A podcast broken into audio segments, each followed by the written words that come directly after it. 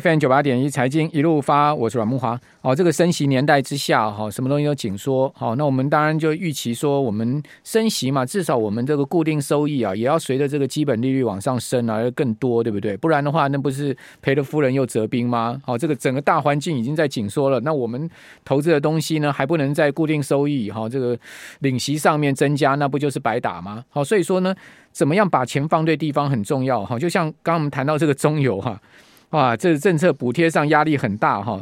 今天正好是中油董事长跟总经理的这个新上任，新官三把火，结果新官没三把火，反而要面对亏损的问题。三月亏了五十亿啊。那去年呢，天然气这个一整年呢、啊，就吸吸收了一千零四十八亿，今年才才一季啊，天然气就让中油吸收了五百一十七亿。你说中油怎么亏啊？它资本额一千三百亿啊，今年呢？二月中游的累计亏损已经六百亿，就是加去年这样子，已经六百亿的亏损，因为几乎达到资本额的一半了。好，那如果每个月再亏五十亿、五十亿这样亏下去的话，你想看今年就要把整个资本额亏光呢？好，这个是一个很严重的问题哦。所以这个在这样一个升息年代都紧缩的情况之下，哦，我们怎么样去把我们钱放对地方啊？放这个。不动产的 REITs 哈，或者 ETF 是不是一个方法哈？比如说呢，我最近有看到一档 ETF，就零零七一四这档 ETF，就是群益道琼美国地产这档 ETF，大家发现哎，这档 ETF 还真的蛮有意思的哦。这个三月它的低点是二十块钱台币啊，因为它挂牌在这个证交所嘛哈，二十块台币，今天涨到了二十三点一三，大盘一路这个弱势的情况下，为什么这档 ETF 可以逆势涨升了十趴呢？哦，从三月二月底三月以来，它这个完全跟大盘是相反的方向哈，这个就是可能就是一个相对我们可以去注意的，就是说相关的它的这个资金到底是放在什么样的股票上面。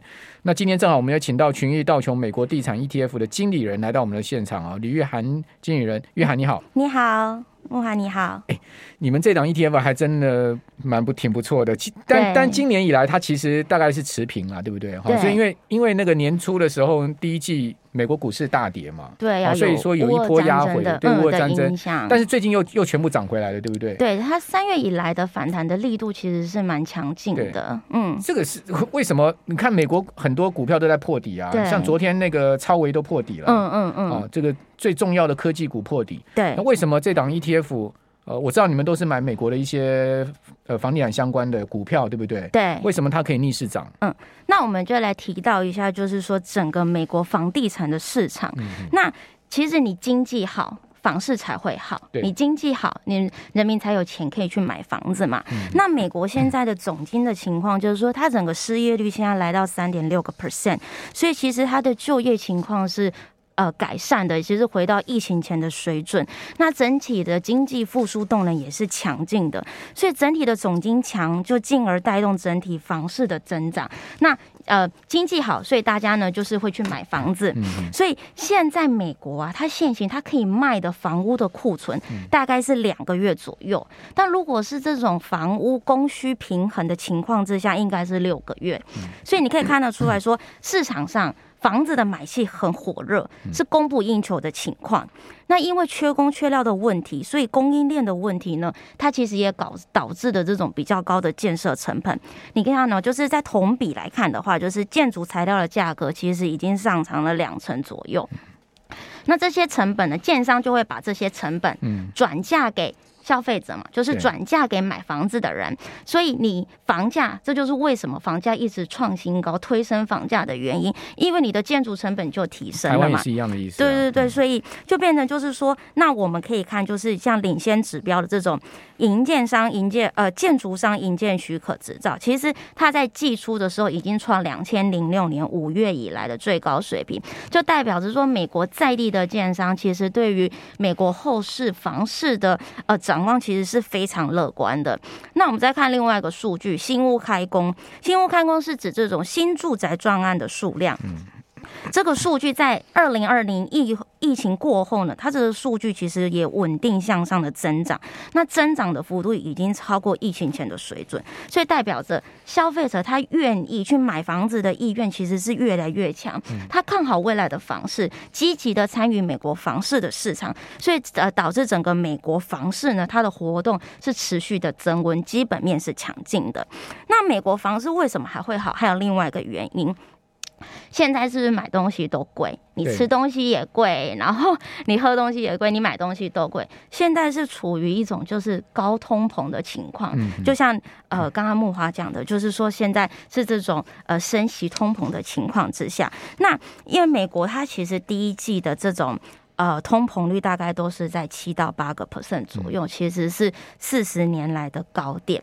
那因为呃，俄乌战争再加上疫情的关系，这种结构性的因素，其实你预期这种高通膨其实会更久。那 Fed 其实他也说，他觉得高通膨这个时期会更久。其实短期内啊，他这种通膨数据很难降下来，民众再回到那种通膨率是一呀、二啊，或者是一 percent 以下这种，应该是不太可能，因为短期内真的会降不太下来。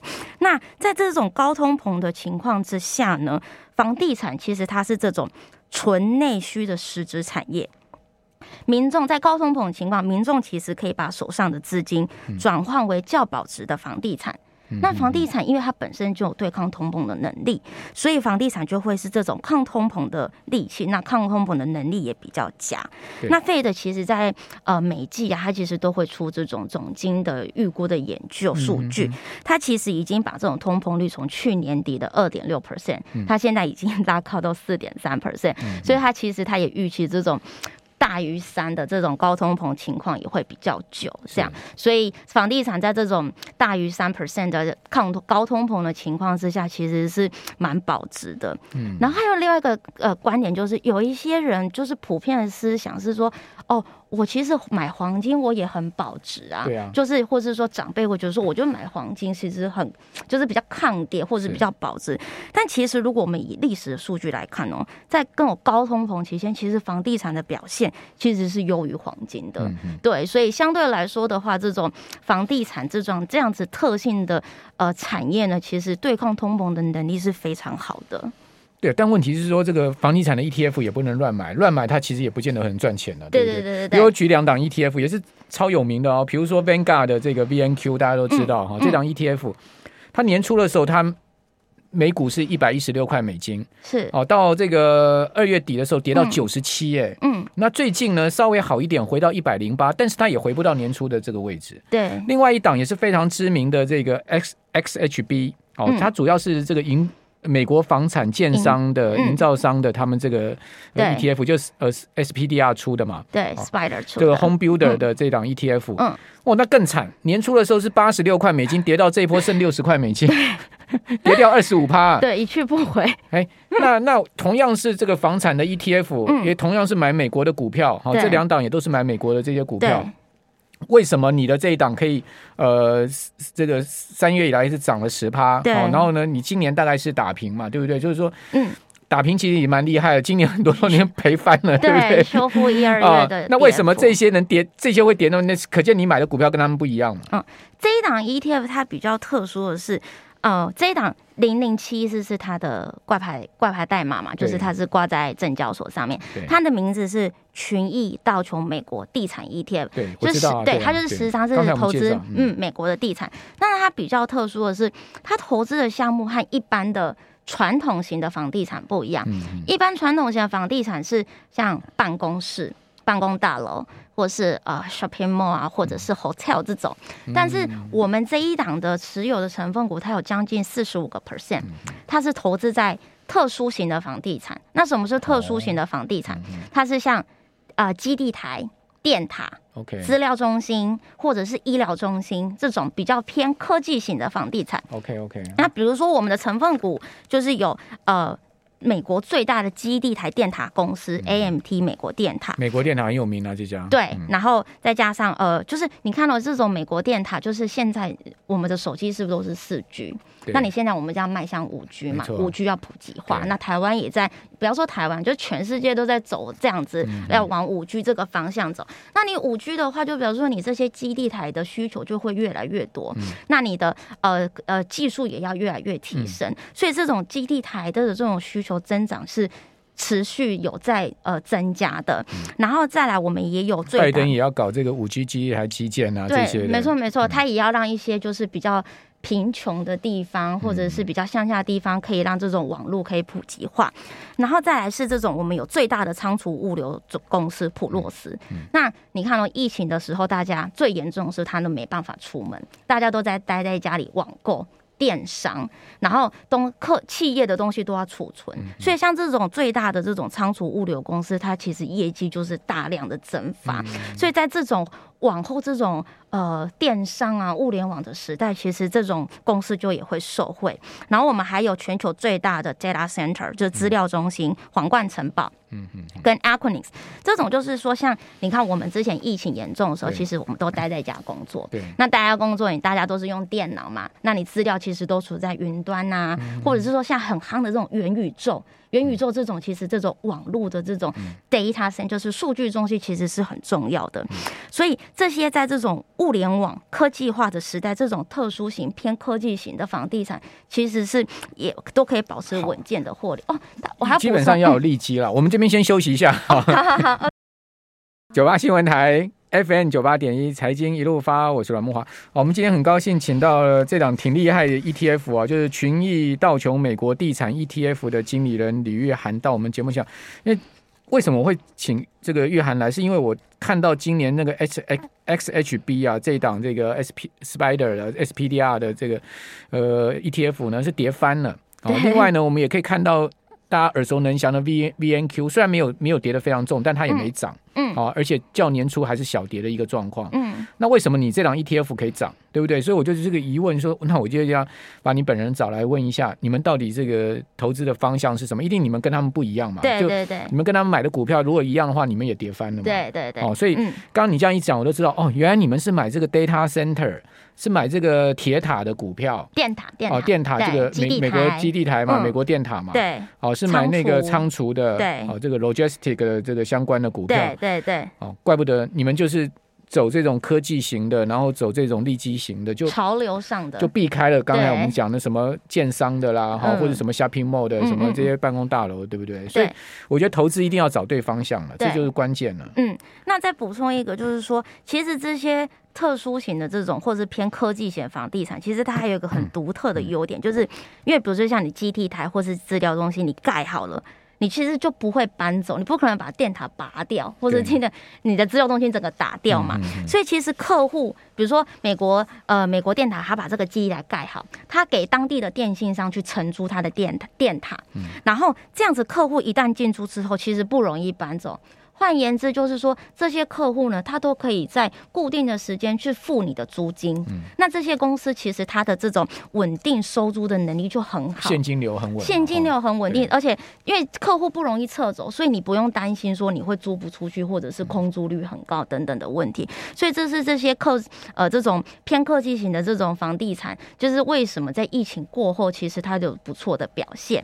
那其实我们这一档 ETF，我们是采季配息的产品。每一季都配，所以一年配四次。对，那我们是在一月、四月、七月、十月会出席。哦，那就最近快了，四月啦。对对对对，他下一次的除夕日是四月二十号。四月十号，我们的对下礼拜了嘛？对，下礼拜。然后他的这一次我们配息的金额是零点三六四。零点三六四，对，零点三六四元这样。那因为这一档我们的 ETF 是采取季配型，嗯、所以其实投资人如果他有投资这一档 ETF 的话，它不仅可以就是让你每一季你都有变相的这种呃稳定的呃吸收的现金流，那你也可以参与这种房市上涨的这种、嗯、呃，就是增加空间，等于说、嗯、呃，吸收跟价差双头可以赚。没错，没错，没错。那有些人就说，比如说像我退休之后，我想要当包租公，可是我口袋没有那么深，我买不起房子。嗯、那其实你就可以投资这样子的 ETF，你也可以当美国房地产的包租公。等于说你每一季都有一个现金流可以入账。没错，没错，没错。就是我们刚刚讲说，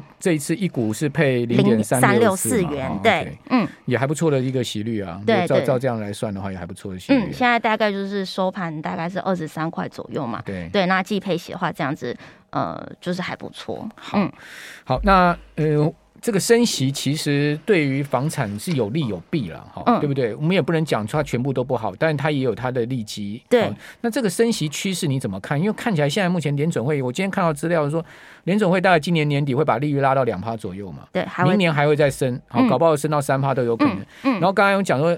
杨金龙明天要到立法院去备询嘛？他今天已经书面报告去了嘛？嗯，哦，告诉那个立法委员，哦，对，立法委员提醒大家一个突发消息，那个廖国栋确诊了。好、哦，刚才我看到消息，廖国栋确诊，好、哦，这个当然跟这跟你没关系，是突发。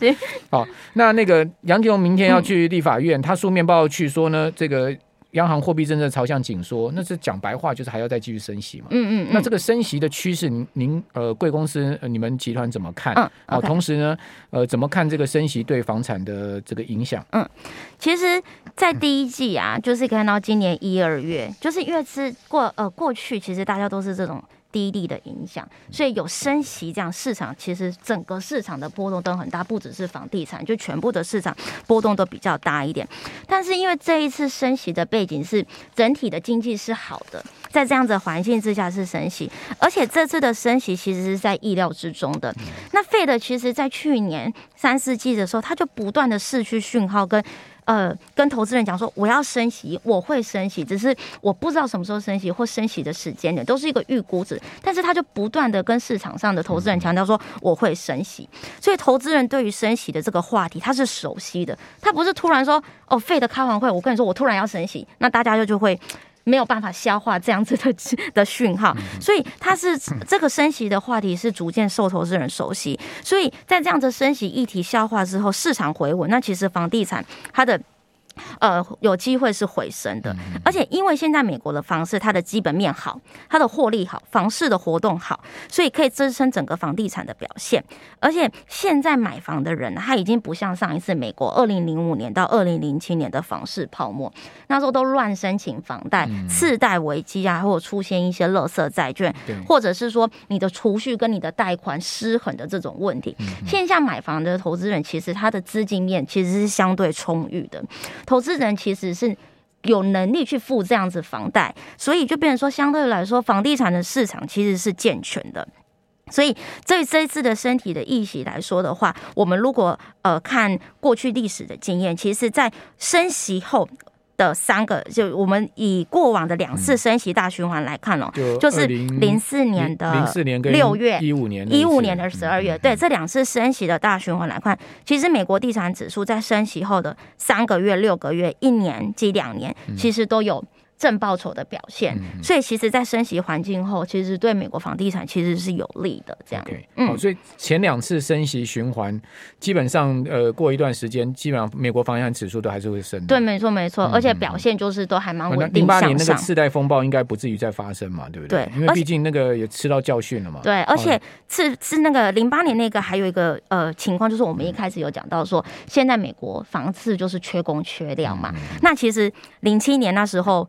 其实房地产建筑业根本就是重灾区，就是大家根本就不愿意看好，也不想要进入房市，所以那时候有很多这种。盖房子的工人、建筑工人，其实他那时候是转职的，他就转到别的行业去，所以导致一五年、一六年美国房市好转了，大家开始看中房市，再加上疫情过后这一波房市大爆发，导致建筑工人没有那么多可以来盖房子，一样跟台湾缺工的情况是没错，所以就导致说现在整个美国房子又更供不应求，因为需求一直出来嘛，但是盖房子的速度跟不上，所以其实供不应求的情况持续了好一串时间。也会持续下去，所以其实都可以支撑美国房地产的表现。好，嗯，整体而言，就是说美国房市没有那么看空了。哈，就是说这个基本上升息对呃，当然对对整个这个房贷利率是有压力、有影响哈，但是。